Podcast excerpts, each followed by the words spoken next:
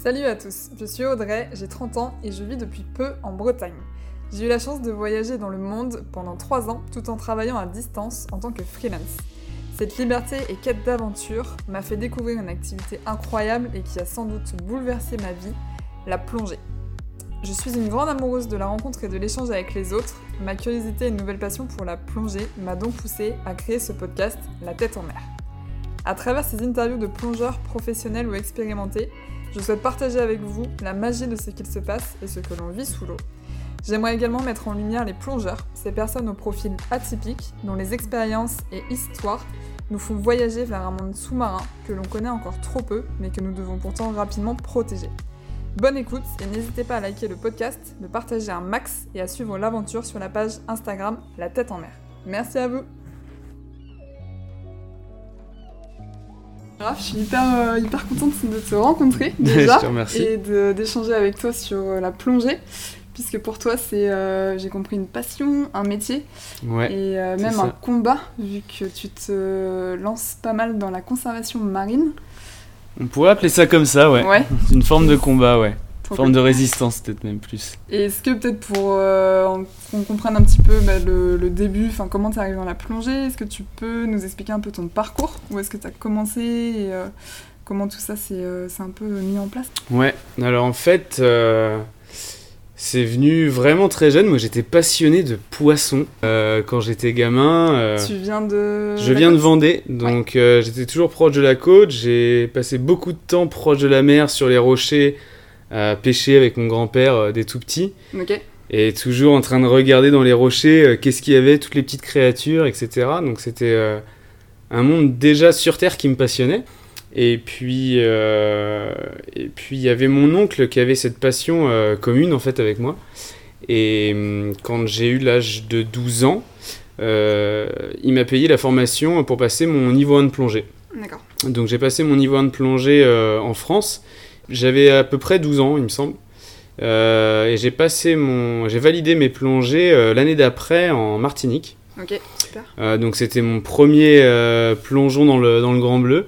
Et puis ouais, de là est né un, une recherche de la, d'aller plus loin, de la découverte. Il y a un lien plus fort encore qui s'est lié, je pense, avec, avec l'océan. Et puis, de la même période, je me suis mis à beaucoup surfer. Je faisais du bodyboard avant, puis je me suis mis à beaucoup surfer.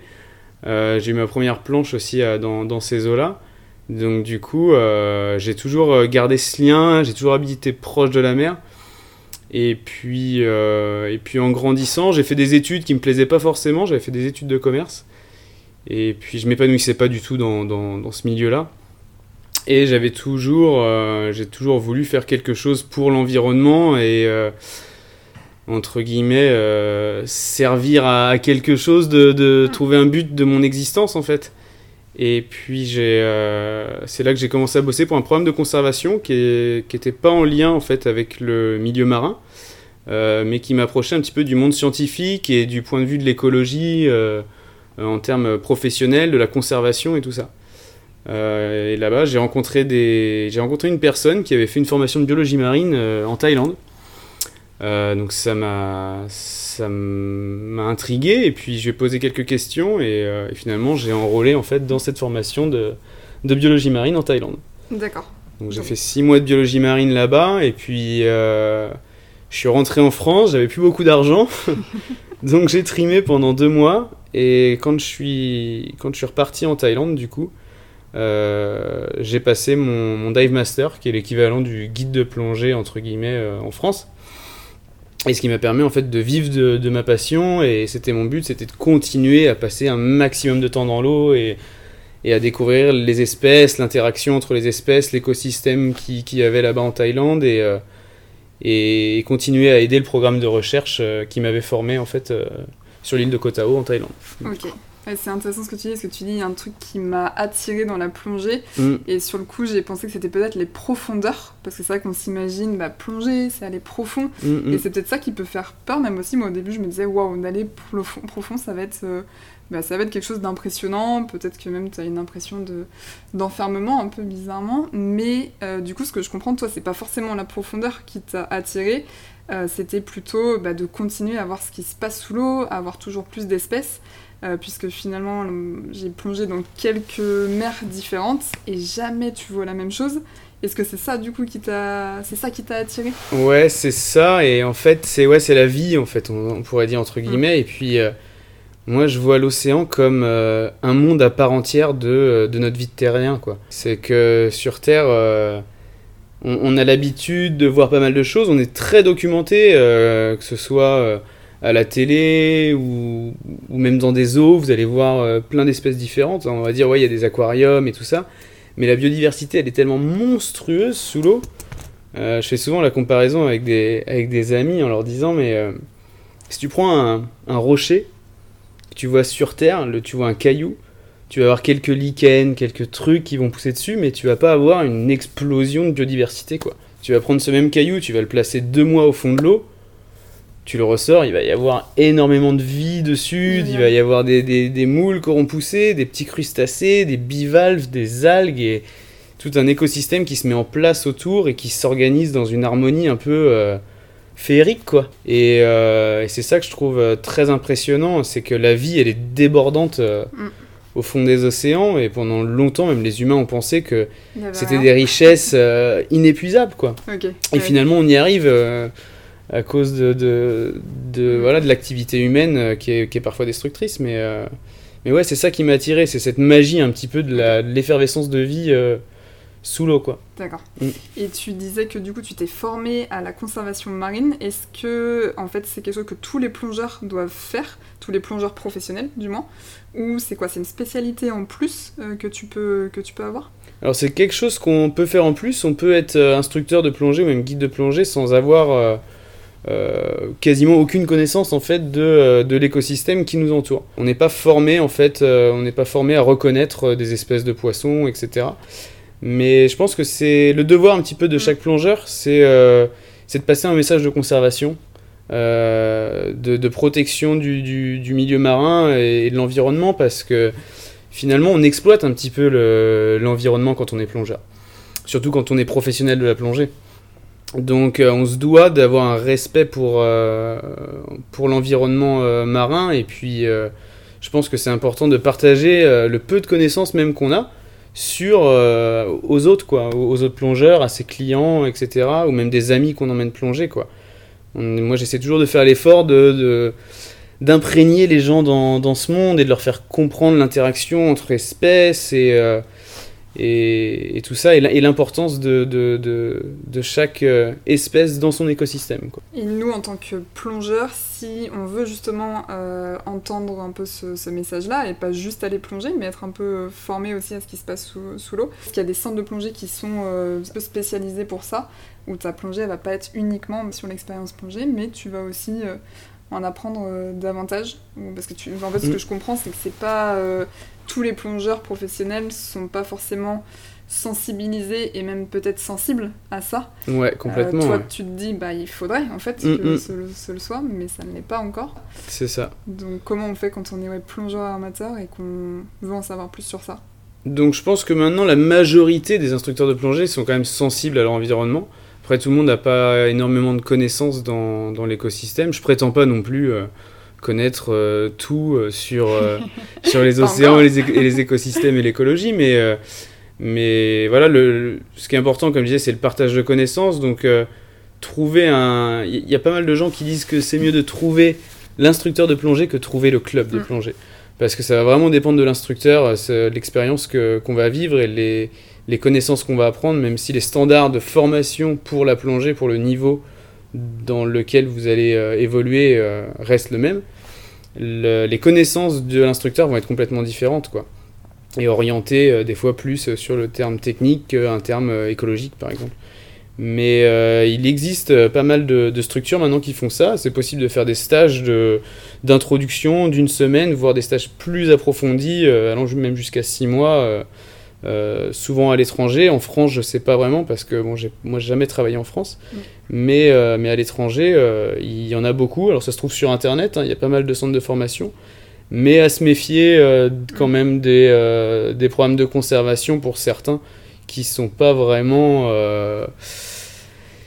qui sont pas vraiment sérieux en fait dans l'apprentissage qu'ils qui peuvent offrir quoi. Ça serait quoi plus du marketing du Ouais, il y a, c'est vrai qu'il y a quand même, euh, il y a quand même certains centres de, de formation qui euh, qui vendent ça, euh, qui vendent l'image un petit peu écologique plutôt que de vendre vraiment des connaissances. Donc donc il faut voir quelle est la personne qui, qui, qui va vous former, quelles sont ses compétences, est-ce qu'elle a eu des diplômes ou euh, quelle est l'expérience qu'elle a en fait euh, dans le milieu euh, de la conservation quoi. Ok, donc toi en mm. fait la plongée ça a été ta passion et tu t'es dit je veux faire quelque chose pour l'environnement donc je vais me servir de cette, de cette passion. Ouais.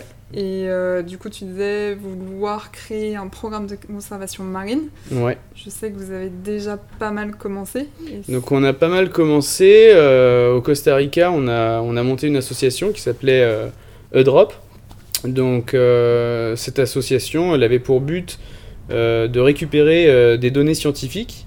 Donc nous, on récupérait des données sur les requins, les tortues, les raies, et puis sur le récif en lui-même, sur l'écosystème.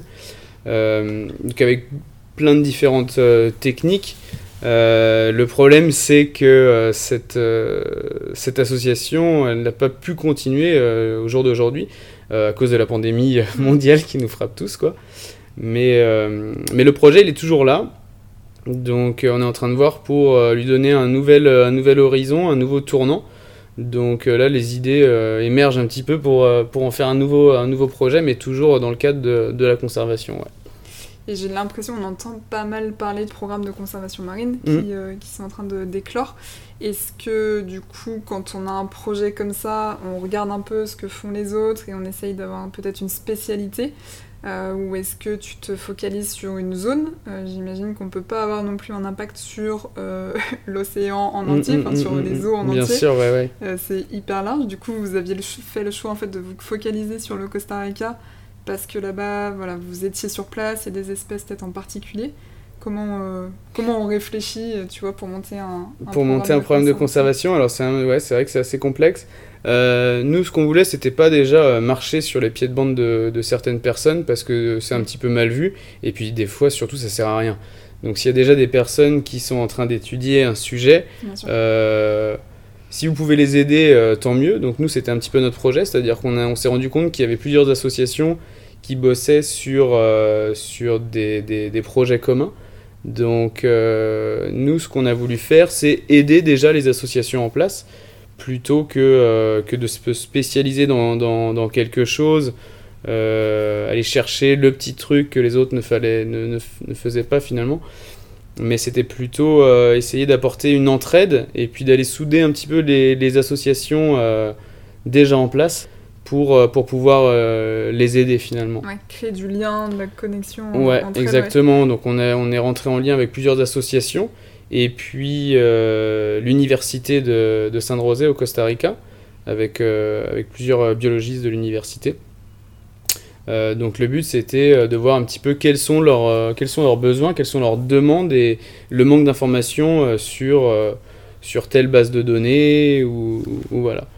Donc euh, c'était c'était ça un petit peu le, le, projet quoi. Mais malheureusement euh, on a en les stand ouais, en stand-by parce que les activités euh, du coup subaquatiques pouvaient pas avoir lieu pendant le Covid. Ouais. On pouvait pas être plusieurs sur un bateau etc. Donc donc ça nous a poussé à nous retrancher en France pour, pour voir le, le projet d'un autre angle et puis pour mieux repartir. Pour mieux repartir ouais complètement. Et est-ce que justement, alors tu te dis que les activités subaquatiques ont été en fait à l'arrêt pendant la crise Covid. Mm. Euh, je sais qu'il y a certaines études qui ont été faites euh, pour aller voir un peu ce qui se passait sous l'eau, notamment en Méditerranée. Et donc a priori, vu qu'il y avait moins de trafic euh, sur la mer, il y avait plus de poissons sous l'eau.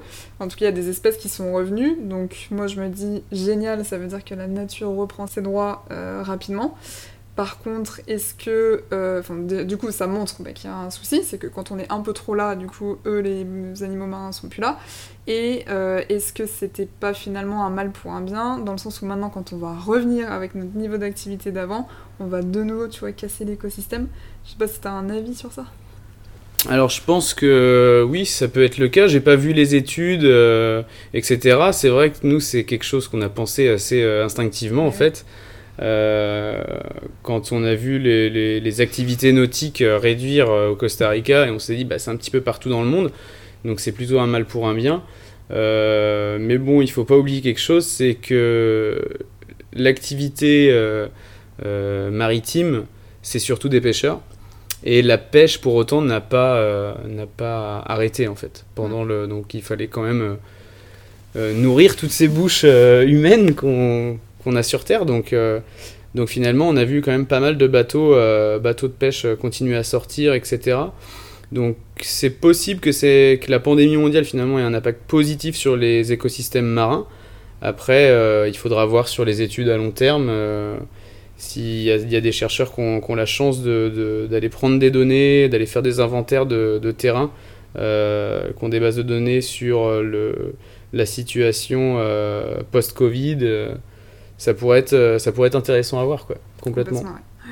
Et je crois savoir que tu as fait un projet auprès des requins, de mettre des balises sur des requins. Est-ce que tu peux nous en dire plus?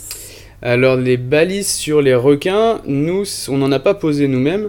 Euh, j'ai assisté à la pose de euh, d'émetteurs. En fait, c'est pas vraiment des balises GPS, c'est des émetteurs avec un récepteur. Donc, c'est des, des, des, ondes en fait qu'il y a dans un, un tout petit boîtier euh, qu'on va euh, attacher à par exemple soit une raimanta ou on peut le faire très bien aussi sur, euh, sur des requins ou même sur des baleines, ça se fait beaucoup.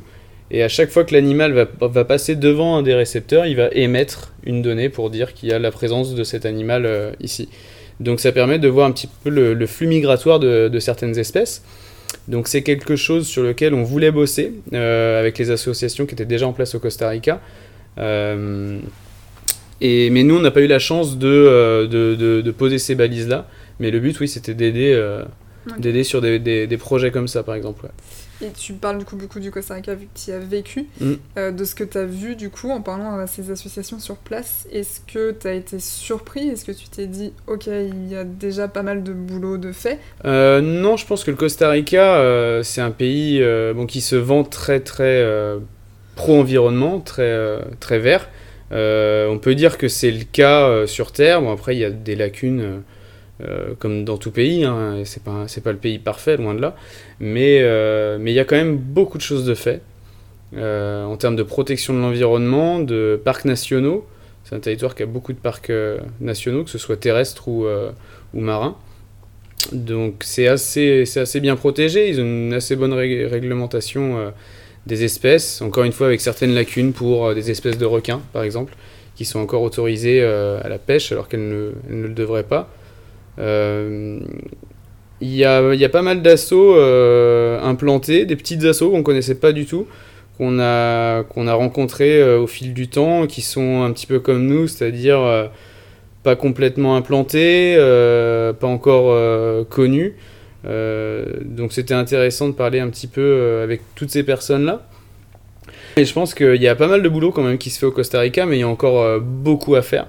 il, y a encore, il y a encore de la place pour, pour plein de gens qui veulent, qui veulent aider, en tout cas, dans l'écologie et la, la, préservation de l'environnement au Costa Rica, comme dans, dans beaucoup d'autres pays aussi. Quoi. Et je crois savoir que tu as un projet d'acheter un bateau. ouais. Est-ce que c'est pour emmener des gens en plongée C'est pour faire quoi? Alors, euh, il a plusieurs. Euh, ce, ce, bateau, euh, il aurait plusieurs vocations en fait. Déjà, moi j'aimerais que ce soit ma maison. Parce que ça fait longtemps que j'ai envie de, vivre en mer et en fait, ce serait un peu ma façon de de boucler un petit peu la boucle, de faire cette alliance avec cette communion avec l'océan que, que j'ai envie de faire depuis longtemps. C'est-à-dire que tous les ans, plus ou moins, je me rapproche de plus en plus de l'océan. Donc j'ai commencé voilà, à me balader sur les rochers avec mon grand-père et puis surfer. Et puis après mettre la tête sous l'eau pour commencer des plongées. Et puis devenir professionnel de la plongée, en vivre, plonger tous les jours. Et maintenant, j'ai même envie d'aller plus loin et de, en fait, de vivre, euh, de vivre sur l'océan. Mm. Donc, euh, donc ça, c'est déjà un rêve euh, assez personnel. Et puis après, je me suis dit, bah, tant qu'à faire, il faudrait que, ce... que de, tout ce temps passé à la surface de l'eau et sous l'eau continue à être bénéfique à l'environnement. Donc là, on est en train de, de réfléchir à acheter un bateau à plusieurs pour pouvoir monter une équipe. Euh, sur un bateau et aider justement d'autres associations qui ont besoin de, de, faire des prélèvements par exemple en mer. Donc ça peut être euh, du plancton, des, des, relevés de température, de pH, euh, etc. Ou même peut-être si on a la place et l'équipement, emmener des gens en mer pour leur faire découvrir justement certains écosystèmes, les introduire à la plongée, et, etc. Donc euh, c'est plein de petites idées qui sont en train d'émerger euh, autour de, de, ce projet bateau, ouais. Effectivement. hâte de monter sur ce bateau. Complètement, tu seras la bienvenue. Et tu disais que tu n'as pas bossé en France. Euh, est-ce que tu as plongé en France? J'ai plongé en France. J'ai plongé parce que j'habitais dans le sud pendant que je travaillais dans un programme de conservation dans le sud de la France, dans le Var. Et puis, euh, j'ai profité de mon, temps libre pour aller plonger là-bas. Donc, euh, tous mes jours de congé, en fait, je les passais euh, à plonger autour de la presqu'île d'hier, qui était assez proche de, de, là où je travaillais. Donc, j'ai passé beaucoup, beaucoup de temps à faire du snorkeling, de l'apnée. Et puis, j'ai fait un petit peu de plongée bouteille aussi. Après, j'avais très peu d'argent et pas encore le matériel suffisant pour, pour m'autosuffire à, à ce niveau-là pendant ce temps-là. Donc euh, j'ai fait euh, peu de plongées bouteilles euh, dans le sud de la France, mais, mais c'était intéressant. Je pense qu'on a un très beau littoral méditerranéen. Il y a plein de choses à découvrir, il y a, plein de, d'espèces, il y a plein de... Il y a plein d'épaves aussi, il y a plein d'endroits à visiter qui sont super sympas. Et euh, ouais, en France, il y, y, a pas mal de choses à faire aussi en, plongée. C'est chouette que tu sais, parce qu'on dit souvent que la Méditerranée, il euh, n'y a pas grand chose tu vois, à voir. Mhm. J'ai entendu de beaucoup de plongeurs qui ont plongé un peu partout dans le monde euh, que c'était pas forcément la Méditerranée qui les intéressait. Voilà. Mhm. Et j'ai plongé à Théoul-sur-Mer. D'accord. Si été. Euh, c'est un site qui est protégé, donc la pêche est interdite. Et j'ai vu des poissons, des bancs de poissons, comme j'avais vu en Thaïlande. Et donc du coup, j'ai eu un peu ces, bah, des flashbacks de euh, ces plongées en Thaïlande. Forcément, l'eau n'était pas à la même température. Mm, mm, mm, euh, mais, mais voilà, il y avait de la vie, énormément de vie. Et j'étais surprise de voir ça en Méditerranée. Alors que j'ai fait quelques plongées en Corse, où là, bon, la pêche est autorisée et tout, et il y avait beaucoup moins de poissons. Et je me suis dit, ok, c'est quand même euh, a priori du coup un, réel fait euh, que s'il n'y a pas de pêche à un endroit, les poissons, il y en a plus. Ça c'est sûr et c'est démontré dans toutes les, études euh, sur les, espaces naturels protégés. Mm. donc en France, dans le sud de la France, c'est vrai qu'il y en a plusieurs. Et, on verra toujours euh, dans un espace naturel protégé euh, beaucoup plus de, biodiversité et des biomasses revenir. Ça, c'est clair et net parce que euh, peut pas le nier, il y a de la surpêche, euh, il y a de la surpêche en, France et un petit peu partout dans le monde. Donc à partir du moment où on va protéger une zone, c'est vrai qu'il va y avoir un développement des espèces qui, est, assez impressionnant d'ailleurs la, nature se régénère euh, assez vite, finalement, et on manque de, de, zones protégées comme ça. Et pour toi, du coup, est-ce qu'il faudrait que le, monde entier, du coup, soit protégé et qu'on arrête la pêche? Alors, j'irai pas dans cet extrême-là.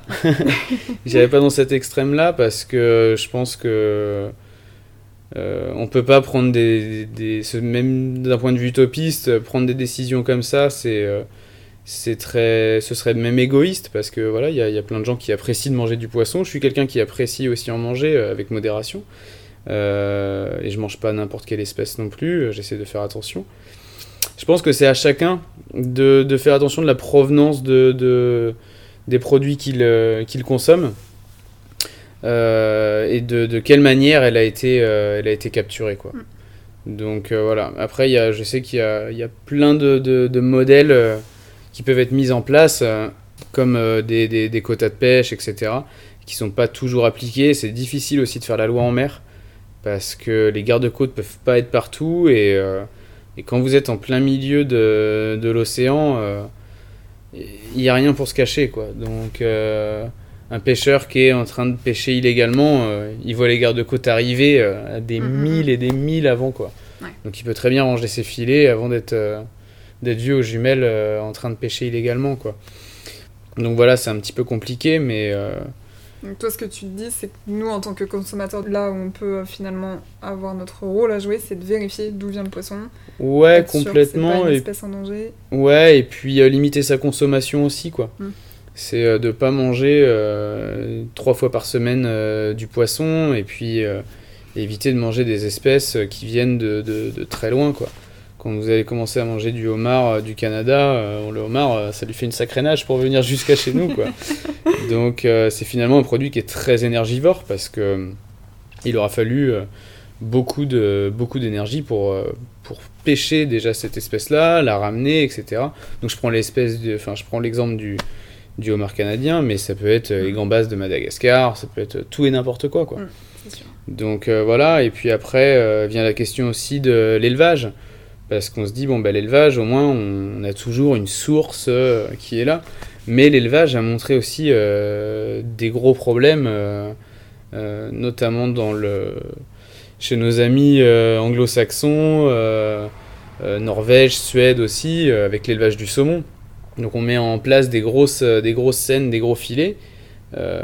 donc très bien, on arrive à faire reproduire les saumons, etc super, mais il faut les nourrir ces saumons. Mm. Et ces saumons, euh, ça mange pas de l'herbe fauchée, quoi. Ça, ça mange euh, des petits poissons à l'état naturel. Donc en fait, on va pêcher d'autres poissons pour les transformer en granulés pour pouvoir nourrir ces poissons-là. Donc c'est pas viable non plus, quoi.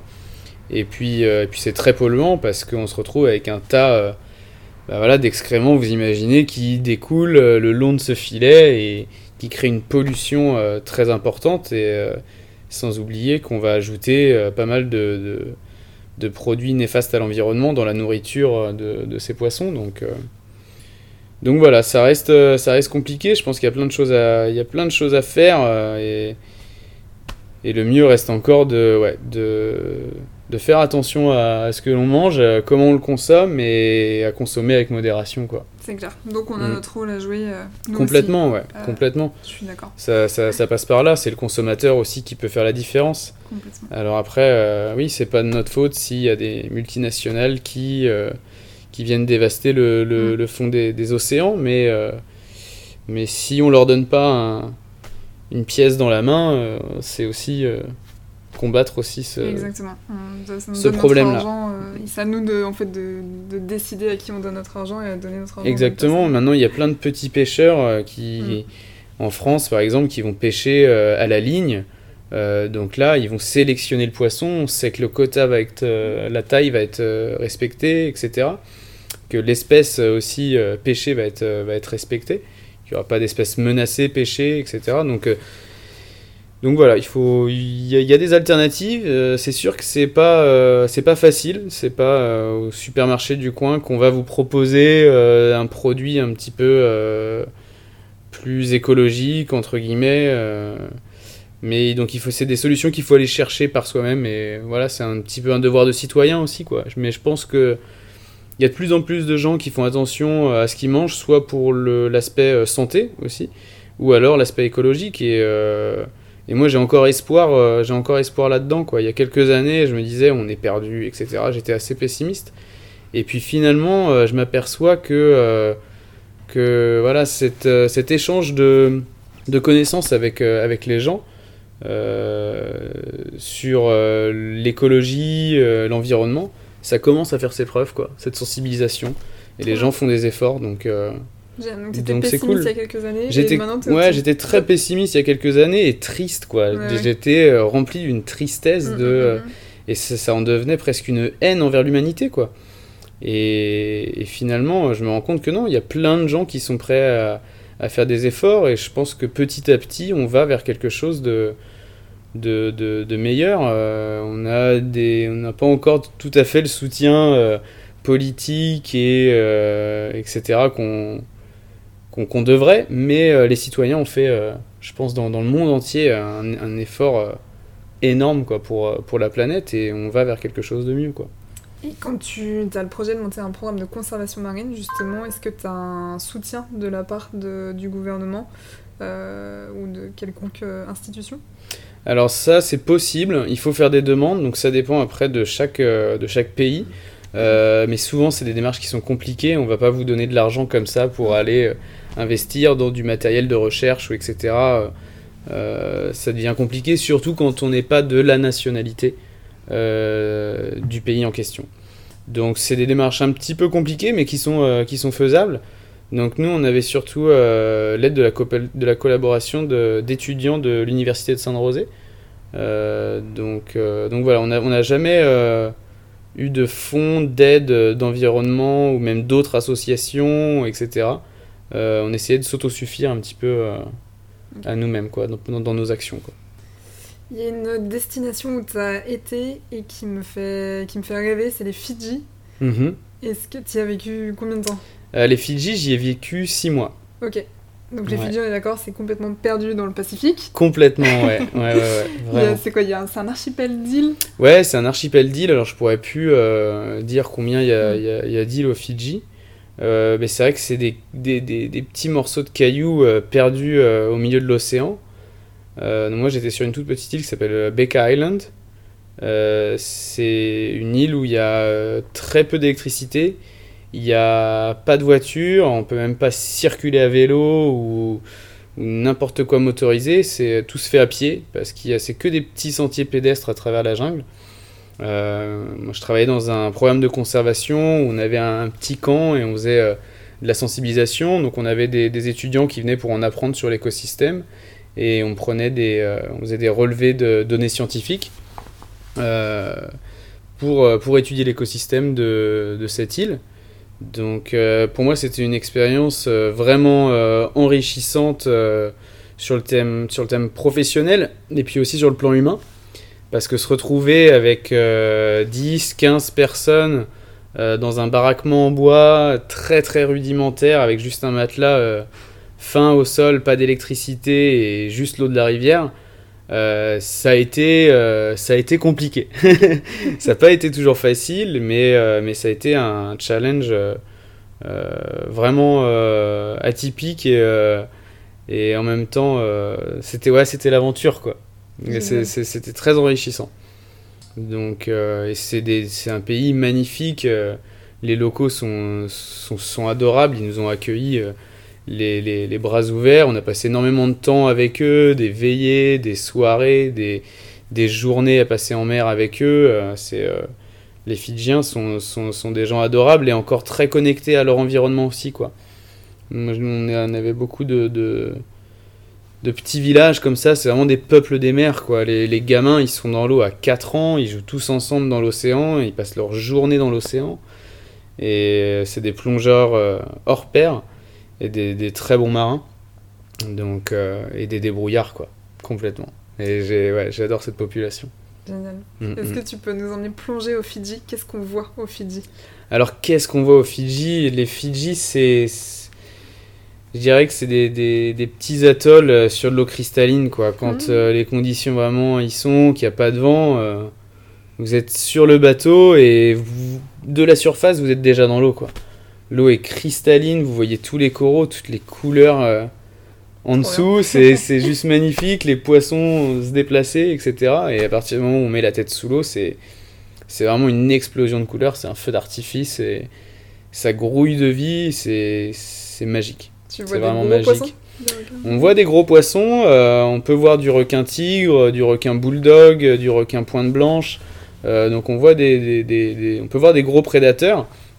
Et on peut voir des, toutes petites espèces aussi euh, magnifiques, des, petits poissons anges, des petits poissons papillons. euh. donc euh, c'est vraiment un très très bel écosystème, beaucoup beaucoup de coraux aussi. Euh, malheureusement, il y a euh, voilà, tous les ans le blanchissement des coraux. Les Fidji ne sont pas euh, dépourvus euh, de, de, de ça, quoi. Mm. Donc ils, ils sont impactés aussi tous les ans.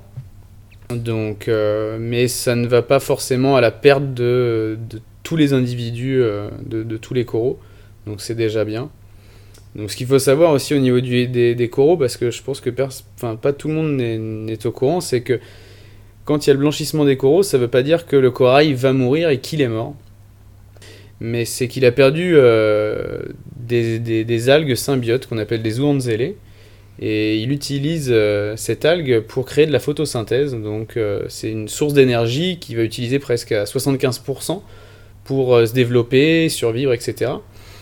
Mais quand l'eau des océans augmente, cette algue finalement va mourir à l'intérieur de, du corail. Donc le corail va expulser cette, cette micro-algue pour éviter qu'elle ne pourrisse à l'intérieur du, du corps du corail finalement. Euh, et quand la température va redescendre, le corail va pouvoir récupérer et redévelopper euh, cette algue dans ses tissus qui l'aide à se nourrir.